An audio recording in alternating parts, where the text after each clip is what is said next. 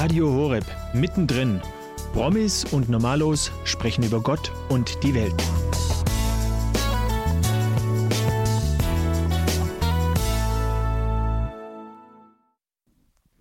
Hallo, ich bin die Marie. Wir sind hier beim Abend der Jugend bei Radio Horeb und heute bekommt ihr die erste von vier Folgen zu dem Thema Flüchtlinge. Flüchtlinge, das ist ein Thema, was uns in Deutschland nun schon seit einigen Jahren sehr beschäftigt. Und ich habe mich gefragt, wer sind denn die Menschen, die hier zu uns kommen und vor allem, wer sind die, die herkommen, weil sie wegen ihres Glaubens verfolgt werden? Ich habe mit Jochen Winter gesprochen. Er ist katholischer Flüchtlingsseelsorge vom Erzbistum Freiburg. Er arbeitet in Mannheim und in Heidelberg. In der Pfarrgemeinde St. Sebastian in Mannheim wird Integration und Inklusion ganz lebendig gelebt. Es gibt viele Geflüchtete, die dort sonntags in den Gottesdienst kommen, gemeinsam mit Jochen Winter. Die Lieder werden auf Deutsch und auf Englisch angesagt und es gibt auch immer mal wieder Taufen von den Kindern und auch von den Erwachsenen. Ich habe mich mit Jochen Winter getroffen und ihn gefragt, was es denn genau auf sich hat mit seiner Arbeit als Flüchtlingsseelsorger, als katholischer Flüchtlingsseelsorger und was für Erfahrungen er hat mit den Menschen, die zu ihm kommen. Das Interview könnt ihr jetzt hören. Ich sitze hier mit Jochen Winter. Er ist Flüchtlingsseelsorger des Erzbistums Freiburg. Was bedeutet das Flüchtlingsseelsorger? Was beinhaltet deine Arbeit? Also als Flüchtlingsseelsorger habe ich natürlich sehr, sehr viel Kontakt mit Flüchtlingen jeden Tag. Ich ähm, höre vor allen Dingen den Flüchtlingen zu in den äh, Camps, die sich hier in Heidelberg und Mannheim befinden. Hier sind drei große Einrichtungen, in denen die Flüchtlinge wohnen und leben. Und da ähm, spreche ich sehr viel mit ihnen, höre mir äh, ihre Geschichten an, versuche sie zu trösten und ähm, dann auch ganz, ganz viele Dinge des täglichen Bedarfs dann zu organisieren für die Leute. Ja, sei es ein Kinderwagen oder Klamotten oder ähm, wenn ein Brief kommt, äh, helfen beim Übersetzen, wenn der Sozialarbeiter gerade keine Zeit hat. Also das ist sehr, sehr vielfältig, was da so alles kommt. Und ganz, ganz viel eben auch beten, segnen, ähm, in Gottesdienste weiter vermitteln, die Menschen fragen, wo finde ich einen Gottesdienst in meiner Landessprache, ähm, in meiner Religion auch, in meiner Konfession und dann kann ich da Verbindungen herstellen und die Leute zu den entsprechenden Gottesdiensten schicken. Und wie lange machst du diese Arbeit schon und was hat dich dazu bewegt, Flüchtlingsseelsorger zu werden? Ich mache das jetzt zwei Jahre schon ich bin von meiner Ausbildung her Gemeindereferent. Ich habe in Freiburg Religionspädagogik studiert und habe äh, in einer Kirchengemeinde hier in Mannheim gearbeitet für fünf Jahre. Und als dann die vielen, vielen Flüchtlinge nach Deutschland kamen, wurde äh, eine Stelle äh, geschaffen, ähm, weil die Diözese erkannt hat, dass die Not sehr groß ist. Und darauf habe ich mich beworben, weil ich das sehr, sehr ähm, interessant und spannend fand, wie es den Menschen wohl geht, wenn die hier frisch ankommen, was die so mitbringen, an was die glauben, ähm, welche Hoffnungen sie haben. Und ähm, ja, deshalb mache ich das sehr gerne als Flüchtlingsseelsorger. Und was für Herausforderungen bringt diese Arbeit mit sich für dich? Also zum einen sind es ganz praktische Dinge, zum Beispiel die Sprache. Ähm, die Menschen kommen ja aus allen verschiedenen Ländern und sprechen Sprachen, von denen ich vorher noch nie was gehört habe. Das ist eine Herausforderung, da hilft äh, der, die Google-Übersetzungsmaschine ganz äh, gut, aber äh, auch nicht immer. Eine andere Herausforderung sind die vielen, vielen schlimmen Geschichten, die die Menschen mitbringen. Und das finde ich selber auch oft sehr belastend. Es sind Geschichten von Vergewaltigung, von Folter, von ähm, Missbrauch, von ähm, zwei Tage auf dem Schlauchboot im Mittelmeer sitzen, Hoffnungslosigkeit, also die, die Geschichten sind schon immer sehr, sehr schlimm. Und ich finde, es ist eine Riesenherausforderung, damit umzugehen und dann auch zu sehen, ähm, die allermeisten Menschen können gar nicht in Deutschland bleiben, auch wenn ihre Geschichte so schlimm ist. Und das finde ich eigentlich die schlimmste Herausforderung, dass, dass ich da gar nicht weiterhelfen kann. Also ich kann eigentlich am allermeisten einfach trösten und dabei sein und es mit aushalten, die Situation, in der die Leute stecken. Aber ich kann in den allerwenigsten Fällen wirklich was dazu beitragen, dass die Leute eine sichere Zukunft oder ein gutes Leben hier haben. Und äh, was gibt dir die Kraft, das zu machen? Also in der Tat habe ich mich das auch schon gefragt, äh, wo, woher die Kraft kommt. Und jetzt bin ich auch ein gläubiger Mensch, sonst könnte ich die Arbeit oder würde ich sie so auch nicht machen. Also ich bin überzeugt davon, dass ja, dass Gott mir da Talente mitgegeben hat, für die die Arbeit ganz gut passt.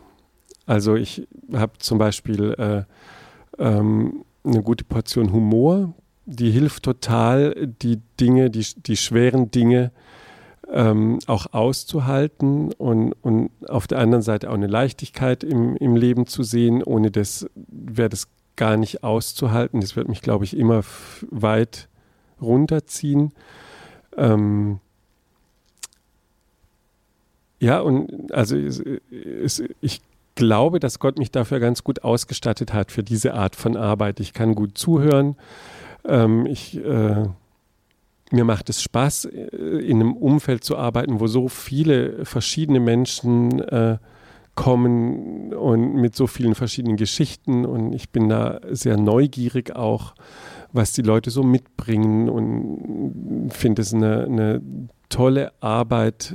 Äh, die Erlebnisse, die ich mit den Menschen habe, sind ähm, zum, also zum Teil unbeschreiblicher in ihrer Dramatik, aber auch wie, wie komisch und, und lustig das manchmal ist.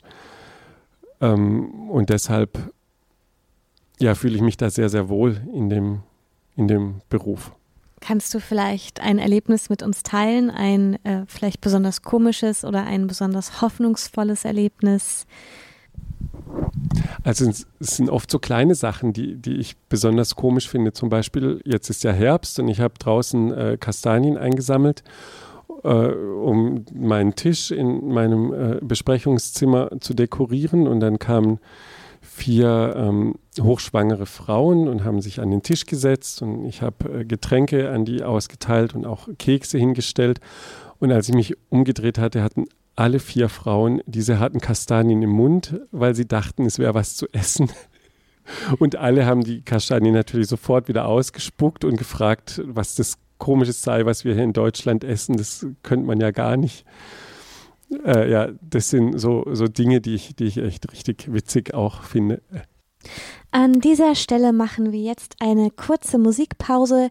Wir hören das Lied Let There Be Light von der irischen Worship Band I Am.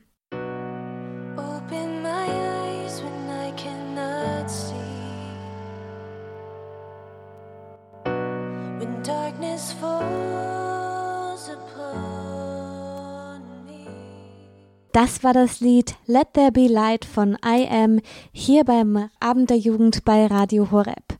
Und jetzt geht es weiter mit dem Interview. Was hat dich besonders berührt auch in den letzten Jahren oder welche Schicksale sind dir besonders hängen geblieben in deiner Arbeit? Vielleicht auch als Verständnis für unsere Zuhörer, warum Menschen herkommen, was bewegt sie dazu, ihre Länder zu verlassen, sich auf diese wirklich harte Reise zu machen und eben auch diesen schweren Anfang in einem neuen Land zu wagen? Also ganz besonders berühren mich die Geschichten, wenn Leute erzählen, wie das war, wenn sie mit dem Boot äh, herkommen, also von der libyschen Küste starten und dann aufs offene Meer hinausfahren und in den allermeisten Fällen gar nicht schwimmen können. Und was sie dann erzählen, wie sie das erlebt haben, diese Angst im Boot und das Wasser. Und, und viele berichten auch, dass ein, ihr eigenes Boot oder ein Boot nebendran untergegangen ist. Und mit Familienangehörigen drin oder ähm, eine Mutter, die kommt, der ihr Kind ertrunken ist und sie konnte es nicht retten. Das sind schon Situationen, die super schwer sind auszuhalten. Und gerade heute, als ich ähm, aus der aus, äh, nach Hause gehen wollte vom Arbeiten, stand noch äh, ein junger Mann in, in der Tür und hat gefragt, oh, er möchte schnell reinkommen zum, zum Beten. Und dann habe ich gesagt, ja, er kann gerne noch reinkommen. Und ähm, dann habe ich ihn kurz angesprochen, äh, wie er heißt und ob, er, äh, ob ich ihm irgendwie helfen kann. Und dann hat er sofort angefangen zu heulen. Und ähm, ich, ich, weiß über diesen Mann gar nichts. Also ich weiß seine Geschichte nicht. Jetzt seinen Namen habe ich auch schon wieder vergessen, weil er so kompliziert war. Aber wir sind dann in der Kirche eben 20 Minuten vor dem Kreuz gekniet und er hat einfach 20 Minuten lang durchgeweint. Ich kann mir jetzt nur fantasieren, was er alles erlebt haben muss, dass äh, so ein erwachsener, junger, starker Mann äh, so heult und schluchzt. Also das ist schon eine, ja, also der muss echt ein schweres Schicksal haben, dass er so äh, am Boden, am Boden ist, ja. Und was sind die Gründe, weshalb die herkommen? Also man hört immer wieder was, aber wir haben ja auch viele, ähm, die hier in die Gemeinde kommen, die hier sind. Auch generell, was sind unter anderem Gründe, dass sie herkommen oder warum können sie teilweise auch ihren Glauben nicht ausleben? Also ein großer Teil der Leute, die jetzt zu mir speziell kommen, ähm, sind Menschen, die in ihrer Heimat konvertiert sind, meistens vom äh, Islam zum Christentum. Und in diesen Ländern ist es total gefährlich. Ähm, es droht die Todesstrafe. Viele haben vielleicht sogar Angehörige dadurch äh, in Gefahr gebracht oder haben Angehörige im Gefängnis. Und die mussten dann Hals über Kopf, meistens von, von einem Tag auf den anderen, äh, das Land verlassen, weil sie sich eben fürs Christentum interessiert haben und äh, irgendein Geheimdienst oder die Polizei oder äh, Familienangehörige sie deswegen äh, bedroht haben. Auf der anderen Seite gibt es äh, Flüchtlinge aus Kriegsgebieten, die, die gar keine andere Wahl haben wenn sie keine Bombe äh, auf den Kopf äh, kriegen wollen, dann, dann müssen sie irgendwo hin äh, in Sicherheit gehen. Ähm, und es gibt Leute, die aus ganz schlimmen äh, wirtschaftlichen Verhältnissen kommen, äh, die Hunger leiden, die hoffen, dass ihre Kinder hier äh, in Sicherheit leben können, dass, sie, dass die Kinder hier zur Schule gehen können. Ähm, auch Frauen oft, dass sie nicht beschnitten werden in ihren Heimatländern, ähm, dass sie nicht Opfer von Zwangsprostitution werden. All, all diese Geschichten, all diese Menschen kommen, kommen hierher. Und mich habe keinen getroffen, wo ich sagen könnte, der, das wäre jetzt gar kein Grund für mich zu gehen. Also es, es sind immer, immer äh, Schicksale, wenn, wenn man sich Zeit nimmt und zuhört, dann, dann merkt man erst, wie, wie ich hätte dasselbe getan in, in dieser Situation. Hätte ich auch äh, diese ganze Gefahr auf mich genommen, um dann äh, eine Hoffnung auf ein besseres Leben zu haben. Und welche Bedeutung hat diese Arbeit für dich ganz speziell als Christ, als Katholik? Ähm, siehst du da einen Zusammenhang? Ist da eine Berufung? Oder siehst du uns als Christen generell berufen? Hat es was für dich miteinander zu tun? Also auf jeden Fall hat es für mich sehr viel das Christentum mit der Hilfe für die, für die Armen und Ausgegrenzten und mit der Hilfe für die Flüchtlinge zu tun. Ähm, Jesus war selber auch äh, Flüchtling und wer weiß, was passiert wäre, wenn er nicht aufgenommen wäre in, in Ägypten hätte die Geschichte ganz anders ausgehen können, wenn die dort erst gefragt hätten nach ähm, Reisepass oder ähm, nach einer Aufenthaltserlaubnis oder ob er illegal über die Grenze gekommen ist mit seiner Mutter und seinem äh, Stiefvater oder so. Ähm, von dem her äh, steckt die Fluchtgeschichte ganz, ganz tief in unserer Religion auch drin. Also von, von allen äh, ähm, nicht von allen Propheten, aber von vielen. Ähm, Abraham hat seine Heimat verlassen. Ähm, Ruth wurde äh, aufgenommen. Äh, also das, das zieht sich wie ein roter Faden durch, durch unseren eigenen Glauben, dieses Fremdsein einerseits als Volk Gottes unterwegs zu sein, aber dann auf der anderen Seite auch die Gastfreundschaft. Also wir sollen die Fremden aufnehmen. Das hat Jesus gesagt, so äh, ähm, dass ich war fremd und du hast mich aufgenommen, ist also eins der zentralen Gebote, die Jesus uns lehrt. Und, und ich glaube, da ist es ganz, ganz wichtig, äh, sich immer wieder daran zu erinnern. Es ist kein, kein Luxus, äh, andere aufzunehmen oder eine Last, andere aufzunehmen, sondern es ist unsere Pflicht, ganz einfach als Menschen, anderen Menschen zu helfen, wenn sie in Not sind. Und ich kann mir das gar nicht vorstellen, ähm, ja, tatsächlich kann mir es gar nicht vorstellen, dass es Christen gibt, die das nicht denken. Also weil das so ein existenzieller Teil des Glaubens ist, anderen Leuten zu helfen und Obdach zu gewähren, hätte, sehe ich gar keine andere Möglichkeit. Jetzt machen wir nochmal eine kurze Musikpause. Wir hören das Lied God's Calling von Joe Melendres hier beim Abend der Jugend bei Radio Horeb.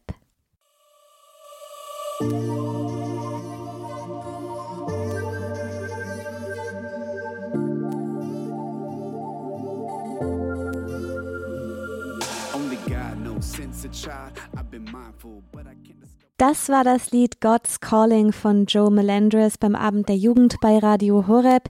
Hier geht es jetzt weiter mit dem Interview mit Jochen Winter, dem Flüchtlingsseelsorger aus Mannheim. Was bedeutet es den Menschen, die hierher kommen, ähm, diesen Anschluss zu haben an eine Gemeinde, an eine Kirche, ihren Glauben leben zu können? Wir hatten einige Taufen dieses Jahr. Was bekommst du damit? Was, was bedeutet das für die Menschen? Also die Beweggründe sind immer sehr unterschiedlich. Ähm, ganz oft komme ich mit den Menschen in Kontakt, wenn sie zum Beispiel Kinder hier äh, bekommen und dann kommt die Frage auf, ähm, sie möchten ihr Kind gerne taufen lassen. Also so wie das bei fast allen äh, Katholiken so, äh, so ist. Und dann kommt man ins Gespräch und dann stellt sich raus, ah, die Eltern zum Beispiel sind selber noch nicht getauft äh, worden, weil sie irgendwo weit von der Kirche weg waren. Und dann fange ich eben an, die, die ganze Familie auf die Taufe vorzubereiten. Und wenn es klappt, können wir dann hier auch gemeinsam äh, Taufe feiern. Und gerade für die Leute, die, ähm, also die nicht schon immer Christen sind in ihrer Lebensbiografie, sondern die konvertiert sind, ähm, ist diese Gemeinde so ein, so ein sicherer Hafen. Ich habe das ganz oft gesehen, dass äh, die Menschen tief berührt sind, mit Tränen in den Augen im Gottesdienst sitzen, weil, weil sie endlich das machen können, was sie sich so lange gewünscht haben. Sie können sonntags einfach zur Kirche hinlaufen, durch die Kirchentür gehen und sich mit anderen Menschen versammeln und beten. Und ich glaube, das versteht man erst, wenn man die Geschichten kennt, dass sie das jahrelang zum Teil im Untergrund machten, unter Lebensgefahr ähm, sich verstecken mussten, ähm, eine, eine, Bibel äh, zu haben oder schon christliche Texte auf dem Laptop zu haben, kann einem äh, Kopf und Kragen kosten. Und dann hier sonntags die Glocken läuten zu hören und dem Ruf zu folgen und einfach in Freiheit durch die Kirche, Kirchentür zu laufen und da zu singen und zu beten, es bedeutet für viele unglaublich viel. Und da macht es für die Leute auch keinen Unterschied, ob sie jetzt schon getauft sind oder ob die Taufe noch kommt. Also es ist für die allermeisten ganz wichtig, dass sie auch getauft sind, aber der, der Glaube ist ja schon in den, in den Menschen drin, mit oder ohne äh, Taufe. Und da warten viele ganz, ganz sehnsüchtig drauf, bis sie endlich diesen, diesen äh, Tauftermin auch haben und die Vorbereitung dann. Und das ist auch sehr, sehr schön zu sehen, wie sie dann äh, ähm, auch ganz neugierig sind und ja so vieles in unserem Glauben eigentlich verstehen als, ich sage immer so Neulinge oder Frischlinge. ähm, und dann ähm, sich Stück für Stück für sie auch eine ganz neue Welt öffnet. Und ganz speziell in dieser Gemeinde hier habe ich auch erlebt, dass sie eben auch offen ist für, für Menschen mit verschiedenen Hautfarben und mit verschiedenen Sprachen. Und ich denke, das verändert eine Gemeinde auch, wenn, ähm, wenn plötzlich 20 Menschen im Gottesdienstraum sitzen, die, die sich vielleicht nicht so verhalten, wie wir das schon immer gewohnt sind, die, die ähm, auch die Sprache nicht sprechen und die andere Traditionen vielleicht auch mitbringen. Und ähm, da finde ich, ist diese Gemeinde schon sehr speziell, weil sie eben, man kann da hinkommen und so sein erstmal, wie man halt gerade ist. Was gibt dir in dieser Arbeit Hoffnung? Und auch was für eine Hoffnung hast du generell, was halt die Flüchtlingsarbeit angeht und die Lage? Also eine Hoffnung habe ich, ähm, dass, dass wir als Gesellschaft zuhören lernen und nicht vorverurteilen, die Leute, die kommen.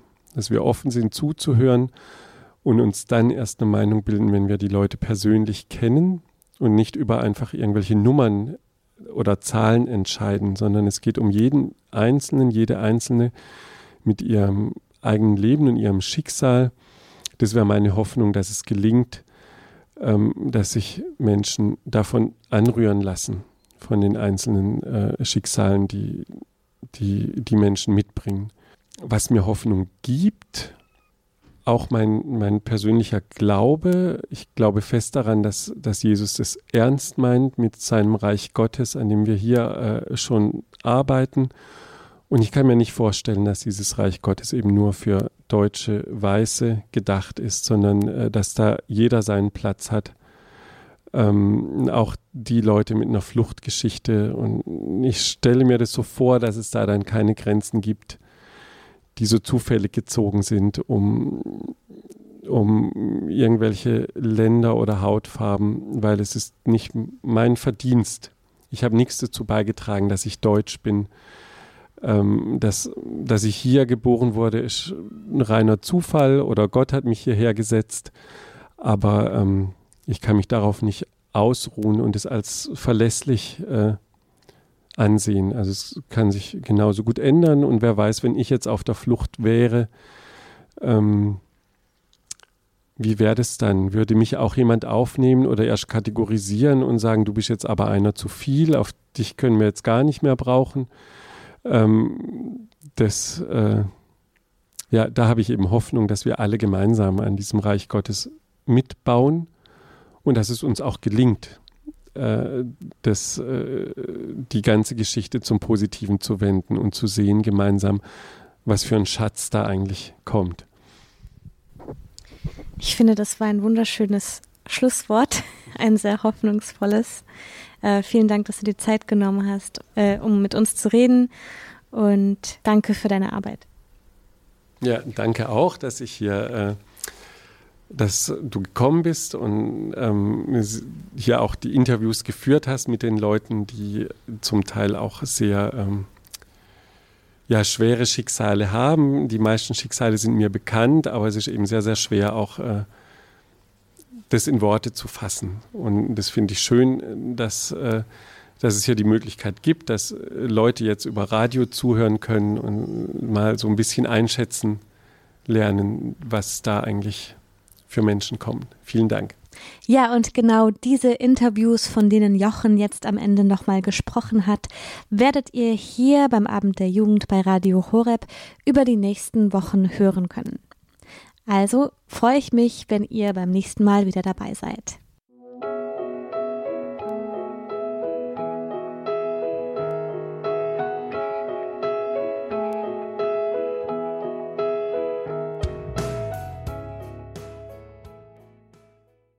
Abend der Jugend bei Radio Horeb.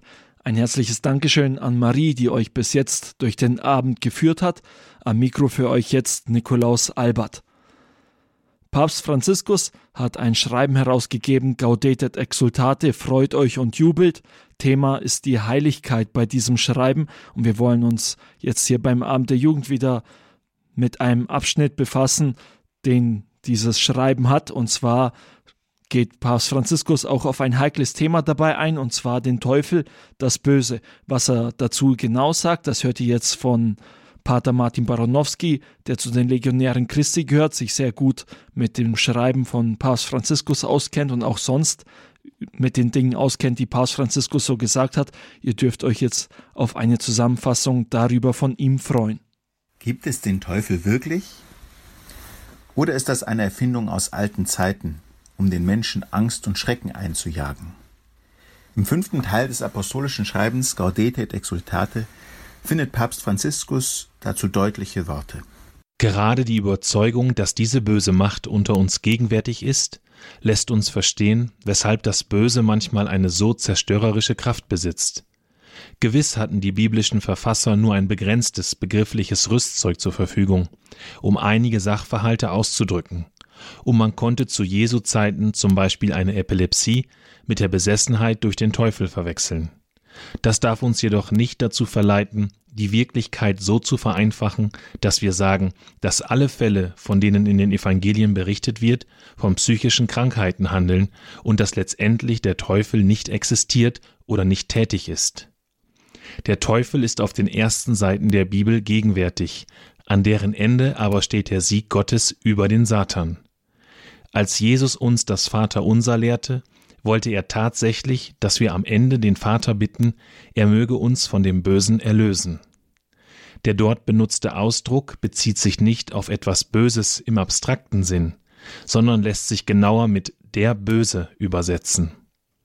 Er weist auf ein personales Wesen hin, das uns bedrängt. Jesus lehrte uns täglich um diese Befreiung zu bitten, damit die Macht Satans uns nicht beherrsche. Wir sollen also nicht denken, dass dies ein Mythos, ein Schauspiel, ein Symbol, ein Bild oder eine Idee sei. Dieser Irrtum bringt uns dazu, die Hände in den Schoß zu legen, nachlässig zu sein und mehr Gefährdungen ausgesetzt zu sein. Der Teufel hat es nicht nötig, uns zu beherrschen. Er vergiftet uns mit Hass, Traurigkeit, Neid, mit den Lastern. Er nützt dann unsere Achtlosigkeit, um unser Leben, unsere Familien und unsere Gemeinschaften zu zerstören. Denn er geht wie ein brüllender Löwe umher und sucht, wen er verschlingen kann. Papst Franziskus argumentiert hier mit der Heiligen Schrift und der Erfahrung. Doch was bedeutet die Existenz des Teufels nun konkret für uns als Christen? Zunächst mal handelt es sich hier nicht um eine Drohbotschaft oder um das Schüren von Ängsten. Durch den Glauben wissen wir, dass der Teufel kein Gott ebenbürtiges Wesen ist, kein Yin-Yang, sozusagen die böse Kehrseite des guten Gottes, sondern er ist Gott unterlegen und durch Christus besiegt. Demnach ist die Motivation für unseren Glauben in erster Linie die Freundschaft mit Christus. Diese beinhaltet jedoch, wie wir es auch bei der Taufe und der Erneuerung der Taufversprechen in der Osternacht immer wieder bekennen, die Absage an den Bösen. Ganz konkret bedeutet das für uns, dass Glaube und die Hinwendung zum Guten in unserem Leben nicht automatisch kommen, sondern eine klare Wahl erfordern. Diese muss sich immer auch gegen Versuchungen zum Schlechten behaupten. Gott schenkt uns die Freiheit und wünscht, dass wir uns ganz bewusst für ihn und für sein Werk entscheiden. Bei den Versuchungen in der Wüste und durch seinen Tod am Kreuz hat Christus den Satan besiegt. Und so kann und so will er uns auch helfen, siegreich zu sein. Wenn Christen also um die Existenz des Teufels wissen, dann bedeutet dies ein Bekenntnis zur Freiheit und Würde des Menschen und führt zur Freude über die Erlösung, die Christus für uns erworben hat. Mit diesem Bewusstsein ist es für uns nicht überraschend, wenn auch im eigenen Leben immer wieder Versuchungen auftauchen und uns zu schaffen machen. Aber mit Christus können wir ihnen immer entschlossen entgegentreten und mit seiner Hilfe, so wie er, auch als Sieger hervorgehen. Diese Erfahrung, die wünsche ich euch. Gott segne euch. Das war Pater Martin Baronowski, der euch beim Abend der Jugend einen Ausschnitt vom Schreiben Freut euch und jubelt vom Papst Franziskus vorgestellt hat. Weitere Teile folgen hier beim Abend der Jugend immer um 19.45 Uhr hier bei Radio Horeb. Und wenn du die vergangenen Teile nochmal anhören möchtest, einfach auf unsere Website gehen www.horeb.org. Da kannst du in der Mediathek dir die letzten Teile nochmal anhören. Und jetzt hören wir King and Country mit dem Song Amazing Grace.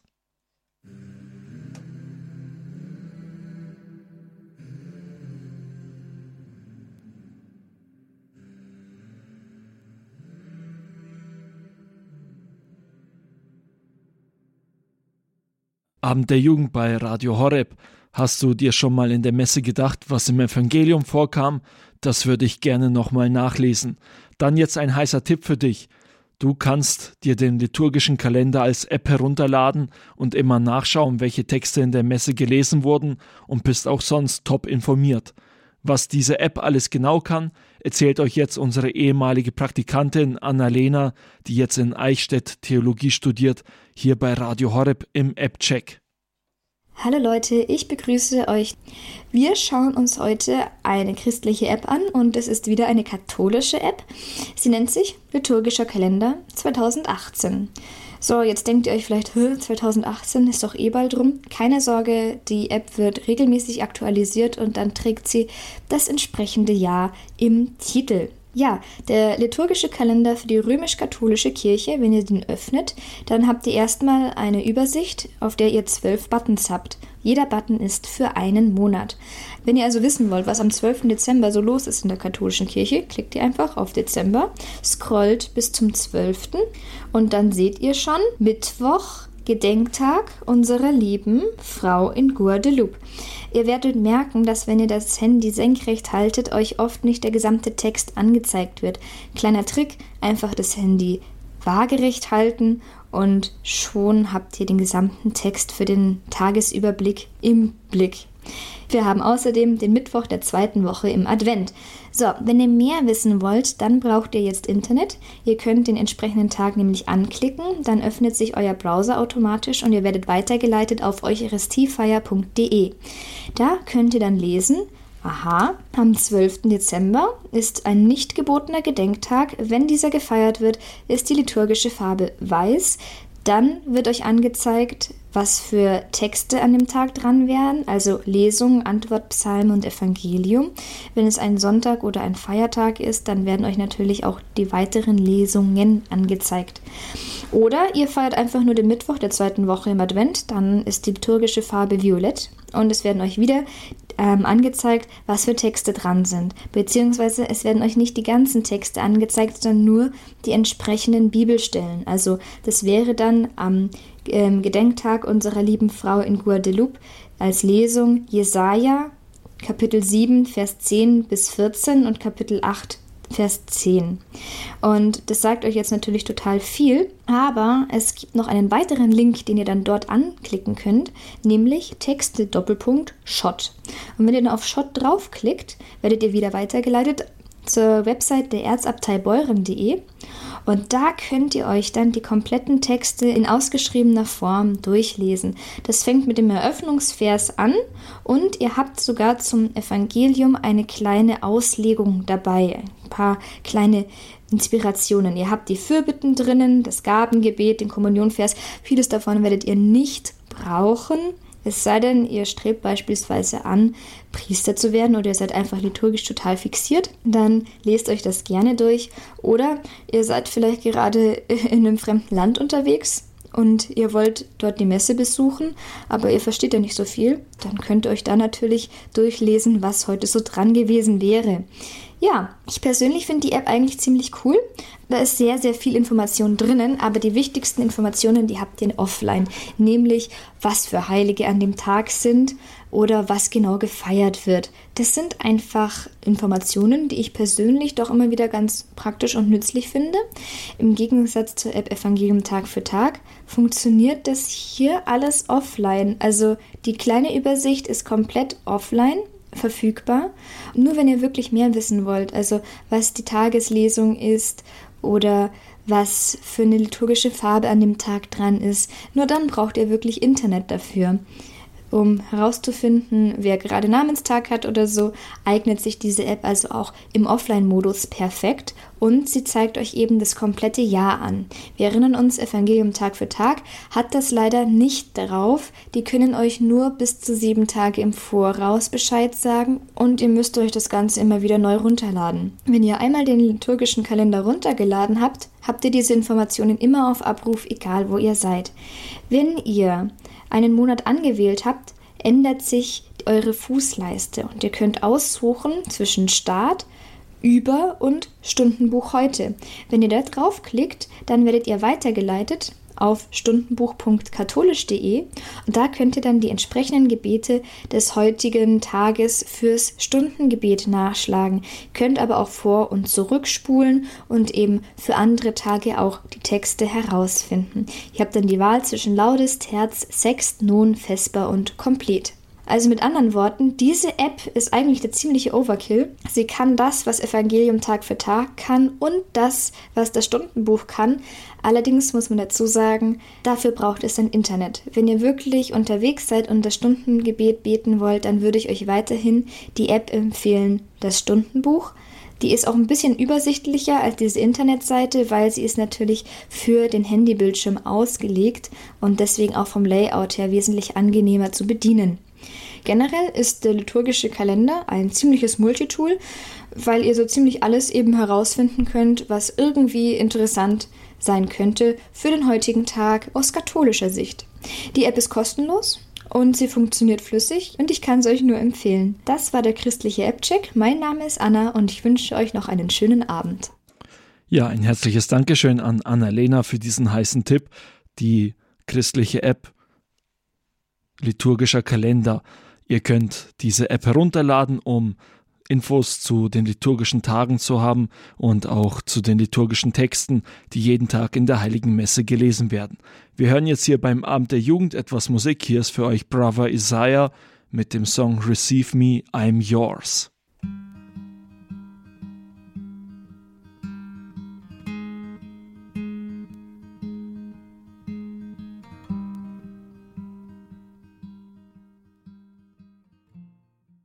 Abend der Jugend bei Radio Horeb.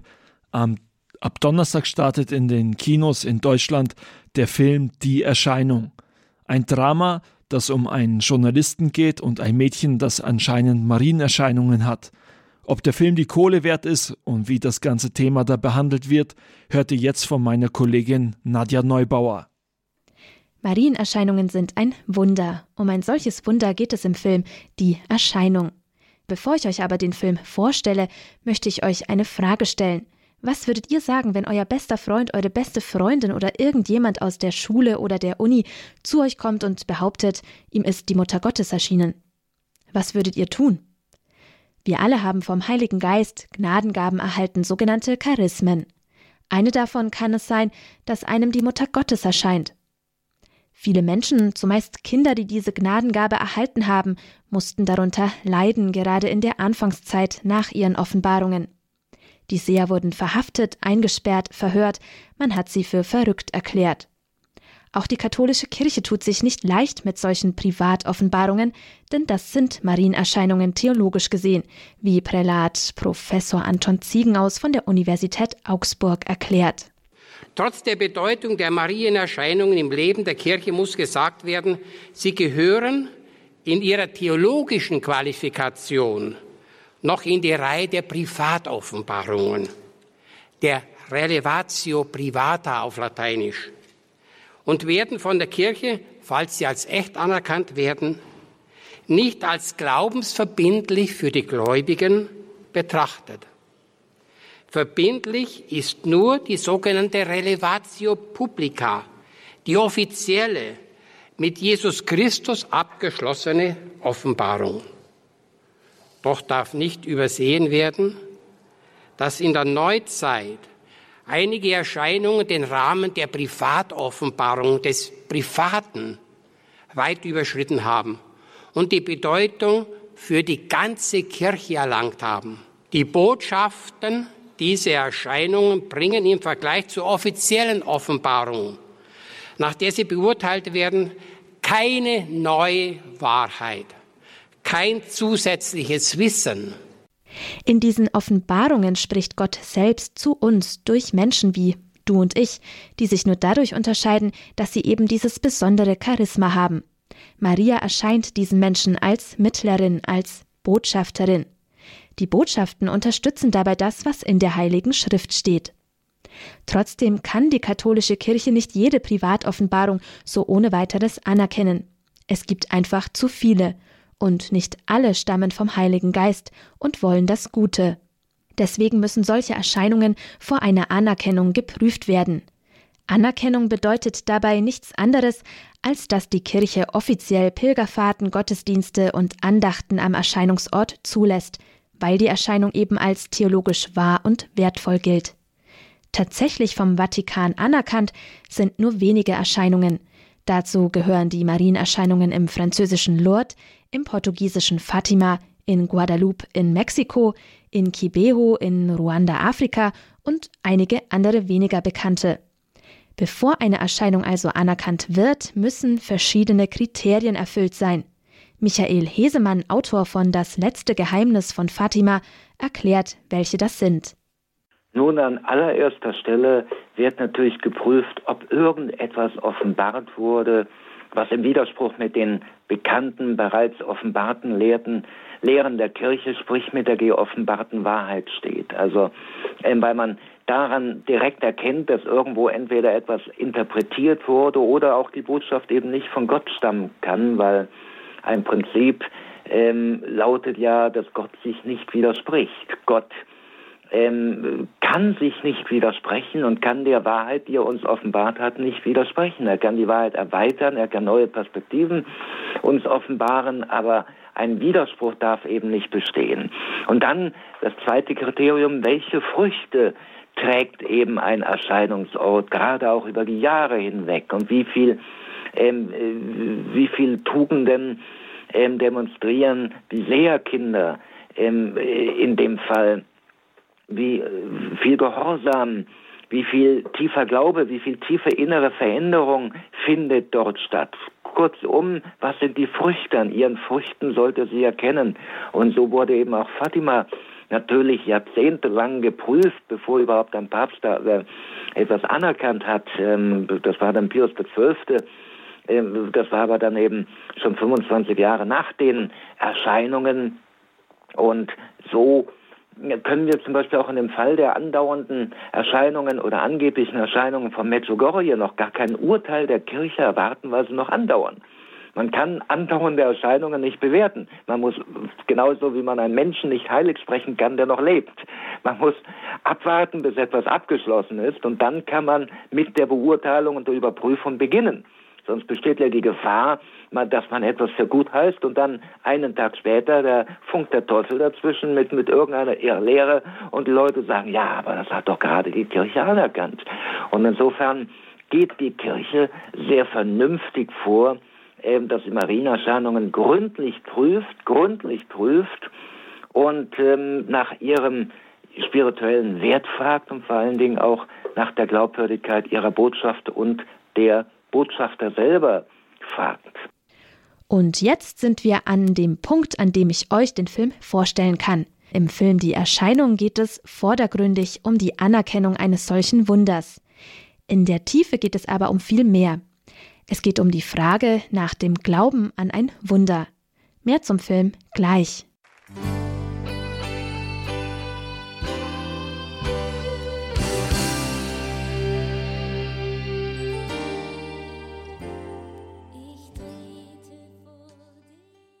Wissen Sie, was eine kanonische Untersuchung ist? Sie geht der Seligsprechung eines Heiligen voraus. Es ist eine sogenannte Enquete-Kommission, einberufen durch die religiösen Autoritäten, um ein bestimmtes Ereignis zu untersuchen. Wie zum Beispiel eine Wunderheilung oder eine Erscheinung oder ein übernatürliches Ereignis. Der renommierte Journalist Jacques Maiano wird vom Vatikan einbestellt, um eine Marienerscheinung in einem kleinen Dorf im Südosten Frankreichs genauer unter die Lupe zu nehmen. Dort will der 18-jährigen Anna vor zwei Jahren die Mutter Gottes erschienen sein. Es war vor zwei Jahren im September. Es hatte den ganzen Tag geregnet. Ich war draußen spazieren gegangen, wie ich es oft tat. Sie waren allein? Ja. Es war kalt. Und als ich bei der ersten Hütte ankam, sah ich einen Lichtschein weiter vorn am Weg. Was heißt einen Lichtschein? Können Sie uns das näher beschreiben? Ich dachte, es wäre die Sonne, die die nassen Steine zum Leuchten bringt, wie nach einem Gewitter, wissen Sie? Und ähm, waren Sie geblendet? Haben Sie die Augen abgewendet oder geschlossen? Nein. Es war ein schönes Licht. Sehr angenehm. Schack, der dieses Wunder zusammen mit mehreren Priestern und einer Psychiaterin untersuchen soll, ist, wenn man so will, Agnostiker, also Gott gegenüber weder positiv noch negativ eingestellt. Seine Erstkommunion war bisher sein wesentlicher und sein einziger Berührungspunkt mit Gott. Aber genau deshalb ist er der Richtige für diesen Job. Schack steht der Marienerscheinung und der gläubigen Anna neutral gegenüber. Für ihn zählen zunächst einfach nur Fakten, das, was er sieht, hört, wahrnimmt. Der Erscheinungsort wird von gläubigen Pilgern überschwemmt, die Anna bereits jetzt wie eine Heilige verehren. Liebe Brüder und Schwestern, Anna ist mit uns. Lasset uns beten. In den Souvenirläden gibt es Kerzen zu kaufen mit dem Gesicht von Anna und der Mutter Gottes. Anna wirkt zwischen all den Menschen verloren, zerbrechlich, zugänglich und doch irgendwie unnahbar. Auf ihren Schultern scheint eine Last zu liegen, die nur sie selbst zu tragen vermag. Ich würde Ihnen gerne ein großes Geheimnis anvertrauen. Etwas Außergewöhnliches, das mir widerfahren ist. Ein sehr großes Geheimnis. Und außer Ihnen wüsste ich niemanden, mit dem ich darüber sprechen kann. Ich habe Angst vor dem, was jetzt geschehen könnte obwohl ich weiß, dass es reicht, den unermesslichen Himmel zu betrachten, um keine Angst mehr zu haben. Helfen Sie mir. Ich flehe Sie an. Anna. Was ist also dran an Ihrer Behauptung? Sagt Anna die Wahrheit über die Erscheinung? Da sind zwei Männer, die sagen, sie hätten sie schreien gehört. Auf dem Weg direkt nach der Erscheinung. Schreien? Ich habe nicht geschrien. Wieso sollte ich schreien? So haben Sie es mir erzählt. Ich habe nicht geschrien. Dann lügen Sie also auch? Die Leute erzählen viel über die Erscheinungen. Ich habe schon sehr viel Unsinn gehört. Anna, ich will nur verstehen, warum jemand sagt, dass er Sie schreien gehört hat. Warum ist Miriam so urplötzlich verschwunden? Und warum klingen all Ihre Antworten auf meine Fragen so vorgefertigt? In Ihnen ist zu viel Wut und zu verstehen, was ich sah. Ich möchte Sie um etwas bitten. Die Kommission will den blutbefleckten Stoff untersuchen. Das dürfen Sie nicht, er ist heilig. Darauf habe ich keinen Einfluss, Anna. Da kann ich nichts machen. Ich flehe Sie an, rühren Sie ihn nicht an, ich flehe Sie Anna, an. Der Film Die Erscheinung will keine Dokumentation über die kirchliche Untersuchung einer Marienerscheinung sein. Der Film beschreibt die Suche nach der Wahrheit hinter einem Wunder. Karl Rahner sagt, Glauben heißt die Unbegreiflichkeit Gottes sein Leben lang aushalten. Und genau das versucht auch der Film am Ende nicht. Antworten auf alles zu finden.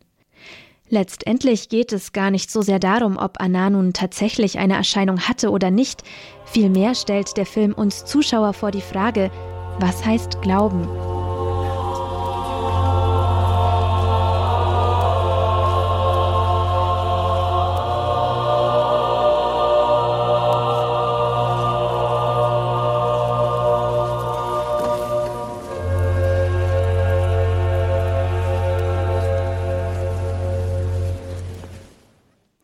Das war Nadja Neubauer, die euch hier beim Abend der Jugend auf Radio Horeb den Film Die Erscheinung vorgestellt hat.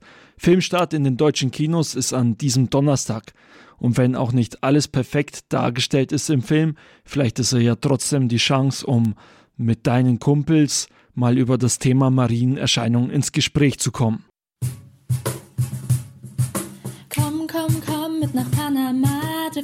Weite Welt und seh den Papst ganz nah. Komm, komm, komm mit nach Panama, triff die weite Welt und seh den Papst ganz nah. Abenteuer. Das war der Weltjugendtag-Rap von der Jugend 2000. Und in nur ein paar Wochen ist es soweit. Mitte Januar startet der Weltjugendtag in Panama gemeinsam mit Papst Franziskus und einer Million Jugendlichen. Wir wollen uns hier beim Abend der Jugend auf Radio Horeb weiter mit dem Weltjugendtag beschäftigen. Ihr hört jetzt Pfarrer Martin Seefried, der Jugendpfarrer im Dekanat Wemding ist. Er erzählt euch, was das Besondere am Weltjugendtag in Sydney im Jahr 2008 war. Hier ist für euch Pfarrer Martin Seefried. Zum ersten Mal auf australischem Boden fand der Weltjugendtag 2008 in Sydney statt. Mit knapp einer halben Million Pilger, die den weiten Weg auf sich nahmen und nach Australien reisten. Das Motto lautete, ihr werdet die Kraft des Heiligen Geistes empfangen, der auf euch herabkommen wird und ihr werdet meine Zeugen sein. Als ich von diesem Weltjugendtagsmotto erfuhr, war ich sehr erstaunt über den Optimismus. Kommt nach Australien, dort werdet ihr sicher die Kraft des Heiligen Geistes empfangen. Was wird das für ein Weltjugendtag werden, dem so eine Verheißung vorausgeht? Wer die ganze Botschaft von Papst Benedikt bis zum Ende gelesen hat, der musste sich sicher sein. Das ist keine Floskel. Papst Benedikt spricht prophetisch. Er redet wirklich von einer besonderen Ausgießung des Heiligen Geistes. Er schloss nämlich mit den Worten, Liebe Jugendliche, 2008 erwarte ich euch in Sydney. Es wird ein günstiger Moment sein, die Macht des Heiligen Geistes zu erfahren. Zur Begründung beruft er sich auf seinen heiligen Vorgänger. Johannes Paul hat geschrieben, mit der Kraft des Heiligen Geistes bereitet sich die Kirche in Ozeanien auf eine neue Evangelisierung der Völker vor. Ich lade euch ein, dem Gebet und eurer geistigen Weiterbildung auf diesem letzten Abschnitt des Weges, der uns nach Sydney führt, Zeit einzuräumen, damit ihr in Sydney die Versprechen eurer Taufe und eurer Firmung erneuern könnt. Gemeinsam wollen wir den Heiligen Geist anrufen, um ein neues Pfingsten für die Kirche und für die Menschheit des dritten Jahrtausends erbitten. Tatsächlich wurde es ein besonders charismatisches Treffen, nicht zuletzt auch durch die Anwesenheit der Brüder und Schwestern aus den verschiedenen christlichen charismatischen Konfessionen. Und der Weltjugendtag in Sydney wurde zum ersten modernen Weltjugendtag, mit seinem vollen Einsatz der sozialen Medien, YouTube-Kanälen und Facebook. Entsprechend professionell war auch die Weltjugendtagshymne. Sie hieß Receive the Power und wurde vom Australien-Idol-Gewinner Guy Sebastian gesungen und mit den Sony Studios produziert. Während des Weltjugendtags nannte Papst Benedikt die Jugendlichen Propheten eines neuen Zeitalters. Das Motto des australischen Weltjugendtags endete ja nicht nur mit den Worten ihr werdet die Kraft des Heiligen Geistes empfangen, sondern mit der zweiten Hälfte des Satzes, und ihr werdet meine Zeugen sein. So blieb also auch der zehnte Weltjugendtag deutlich auf der Spur der neuen Evangelisierung. Und wieder stellte sich die Welt die Frage, warum die Jugendlichen gerne dem Papst zuhören. Nach dem Weltjugendtag in Köln blieb das Interesse auch in Deutschland am Thema Weltjugendtag wach und durch YouTube und Facebook waren ja alle live dabei. So schrieb die Frankfurter Allgemeine Zeitung nachher von einer Generation Weltjugendtag. Sich um ein Kirchenhaupt namens Papst zu scharen, schreiben sie, galt noch in den 90er Jahren bis in die Ränge der Bischöfe hinein als Ausweis reaktionärer Gesinnung. Mittlerweile sind es aber die Bilder ausgelassener Jugendlicher und feierlicher Liturgien, die eine ganz andere Sprache sprechen. Diese Jugendlichen eint das Lebensgefühl, das sich von den 68er und ihrer Kinder unterscheidet.